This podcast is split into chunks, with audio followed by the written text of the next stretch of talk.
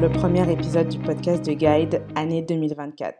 Je vous souhaite une excellente année avec la santé en premier, plein d'épanouissement, de bonheur, de joie et d'amour, et plein de réussite dans vos projets aussi. Et pour commencer l'année, j'ai décidé de vous raconter une histoire. Une histoire qui, j'espère, pourra vous inspirer, une histoire qui pourra vous donner des ailes et euh, vous donner l'envie de vivre plus intensément encore. Donc cette histoire, je l'ai nommée Voilà ce qui se passe quand on ne lève pas la tête du guidon. En fait, c'est l'histoire d'une petite métamorphose, une métamorphose qui a pris place doucement dans un royaume que je nommerai California, où il était une fois Shonda Rhimes, créatrice et productrice de séries télévisées. Tu ne dis jamais oui à rien.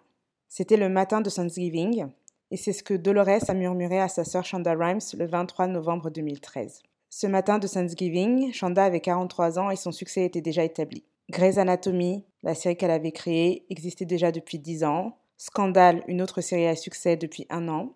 Elle venait de terminer Private Practice et allait commencer à produire une nouvelle série, How to Get Away with Murder. Elle avait une soirée de télévision entière avec ses séries alignées du jamais vu aux États-Unis. Le président Bill Clinton avait dit qu'il aimait son travail. C'était l'une des femmes les plus puissantes dans le monde du divertissement. Mais ce n'était que la moitié du tableau, et sa sœur lui faisait remarquer qu'elle ne disait jamais oui à aucune invitation. En fait, elle ne faisait rien d'autre que travailler et s'occuper de ses filles. Pour Shonda Rhimes, les quelques mots de sa sœur ont déclenché une introspection et une prise de conscience. Et dans son livre autobiographique Comment dire oui a changé ma vie, l'auteur parle de l'explosion d'une grenade dans sa tête. C'était le 13 janvier 2014 et c'était son anniversaire, 44 ans, et le diagnostic était sévère. Elle l'avait réalisé subitement, c'était l'explosion de la grenade. Elle se sentait misérable et aussi honteuse de le reconnaître comme si le succès dans son travail ne l'autorisait pas à être malheureuse par ailleurs. En fait, elle avait toujours été un loup solitaire, une introvertie, joyeuse et vibrante, mais maintenant elle ne se reconnaissait plus, elle ne savait pas où elle était passée. Elle avait perdu sa joie sans vraiment comprendre comment. Elle était fatiguée, elle avait peur. Alors pour elle, le 13 janvier 2014 devait lancer quelque chose de différent. Elle s'était donné un challenge et elle l'a partagé à ses proches. Elle allait passer une année entière à dire oui à tout ce qui lui faisait peur. Elle se donnait ce défi sans enthousiasme, mais avec beaucoup de détermination. La détermination de la grande compétitrice qu'elle était. Parce que le constat était limpide, dire non constamment à tout, tout le temps, l'avait menée où elle était et elle se sentait misérable. Donc dire oui pouvait être la porte vers un ailleurs, quelque chose de différent. C'était comme une bouteille jetée à la mer et advienne que pourra. Et voilà, son année du oui était lancée. Et comme la vie fonctionne mystérieusement, une semaine plus tard, elle était mise au défi. Son ancienne école lui demandait de donner un discours de remise de diplôme le 8 juin 2014. Donc ça voulait dire parler pendant 20 minutes devant environ 10 000 personnes.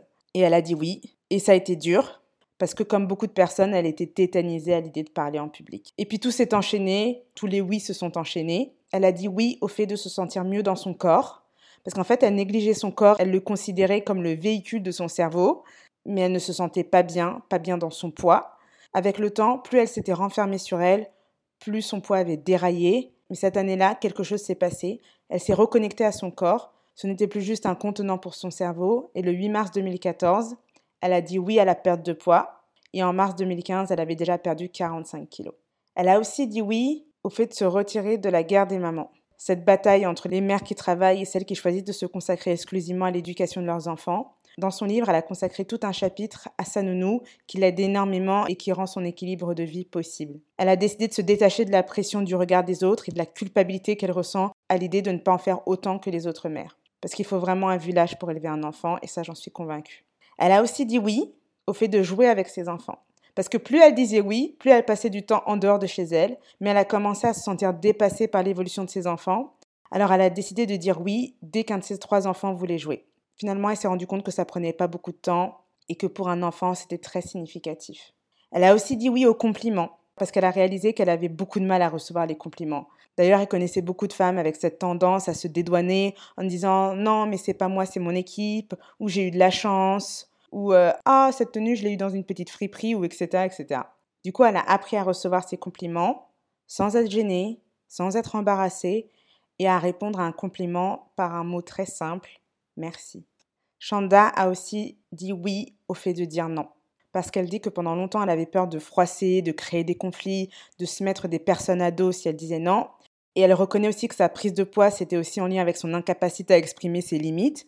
Elle mangeait en fait pour étouffer ses frustrations. Donc cette année, Elle a réalisé le pouvoir du non et elle a adoré ça. Parce que pour elle, c'est vraiment devenu un super pouvoir, une manière de créer des limites saines avec les autres, une manière de se faire respecter. Parce qu'elle raconte qu'il y avait des personnes qu'elle considérait comme amies, à qui elle a commencé à dire non, et elle s'est rendue compte de leur vrai visage, de ce qui se passait quand les choses n'allaient pas dans leur sens. Et c'est pour ça que pour elle, c'est vraiment, vraiment une arme fatale, et que plus on est honnête envers soi-même et envers notre entourage, plus notre entourage est sain et nous ressemble. Elle a aussi dit oui au fait de ne plus vouloir se marier. En fait, en 2014, elle allait se marier. Elle allait se marier à un homme qu'elle considère super. Mais au fond, elle n'avait pas envie, elle n'en avait aucune envie, jamais. Donc là encore, elle a dit oui au fait de dire non et elle a tout annulé. Et là, c'est vraiment une grosse, grosse synthèse de son livre et ça ne fait pas du tout honneur à tout ce que ça lui a demandé en temps, en investissement, en dépassement de soi. Mais en tout cas, le bilan qu'elle présente pour son année du oui, c'est 53 kilos en moins, moins de relations toxiques, elle est une meilleure mère, elle est une meilleure amie, elle est une meilleure boss, elle est une leader plus forte, elle est une auteure plus créative, elle est une personne plus honnête avec elle-même et avec les autres, elle est plus aventureuse, elle est plus ouverte, elle est plus courageuse et elle est plus gentille envers elle-même et envers les autres. Elle dit que la cruauté avec laquelle elle se traitait n'est plus du tout tolérée. Et pour vous faire mon récap, mon bilan, ce que j'aime beaucoup dans cette histoire et pourquoi je vous la partage, c'est que en fait, elle n'a pas changé radicalement sa vie, elle n'a pas changé de carrière, elle n'a pas changé de pays, elle s'est pas débarrassée de ses enfants pour vivre une vie de bohème. Je rigole. Non, enfin bon, bref, vous voyez ce que je veux dire. Elle a rien fait de tout ça. Parce que souvent, quand on parle de transformation, on voit de grandes histoires vraiment avec des changements dramatiques, du passage d'un monde ordinaire à un monde extraordinaire, un monde exceptionnel. Et en fait, euh, quand on voit Shonda Rhimes de l'extérieur, son point A et son point B sont très similaires. Elle vit toujours en Californie, elle est toujours productrice, scénariste, mère de trois enfants. Mais là où elle est extraordinaire, c'est vraiment dans son état d'esprit, dans sa manière d'aborder la vie. Et tout s'est passé à l'intérieur, en fait. Et c'est ça que je trouve vraiment remarquable. Et j'ajoute quand même que là, si vous sentez que vous avez besoin de tout bazarder dans votre vie, faites-le. Hein. Moi, j'ai pas de souci avec ça, faites-le. Bon, faites-le quand même en faisant vos petits comptes, tout ça, tout ça, mais bref.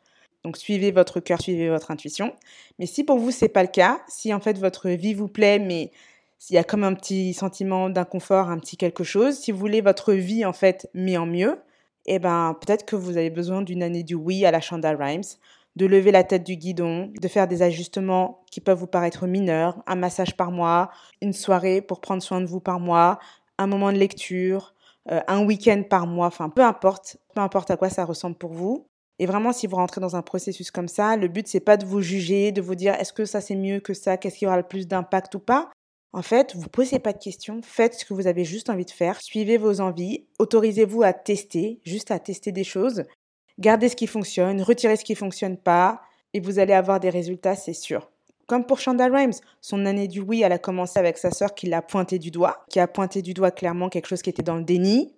Ça a fait son petit chemin, la frustration est montée, c'est devenu une grenade qui a dégoupillé, et ça a lancé l'année du oui. Et elle savait pas du tout ce que ça allait donner cette année du oui, mais comme elle le dit, elle savait où le non l'avait mené et elle voulait juste tester autre chose, faire autre chose. Et après, go l'aventure en fait. Et vous imaginez bien que son année du oui l'a poursuivi et en fait, c'est devenu vraiment son style de vie. Donc voilà, comme nous sommes dans ce début d'année 2024, si vous sentez que quelque chose doit changer, allez-y. Allez-y avec confiance. Mettez-vous au défi pendant un an. Tenez votre défi pendant un an aussi. Finalement, un an, ça va vite aussi. Et d'ailleurs, pour que peut-être dans un an, vous veniez dans le podcast me raconter, nous raconter votre année du oui. Vous faites ce que vous voulez, mais en tout cas, faites quelque chose. Si vous sentez qu'il y a quelque chose à faire, faites-le. Et je vous laisse avec les derniers mots du livre de Shonda Rhimes. Oui, oui, oui. Et à vendredi prochain. À bientôt.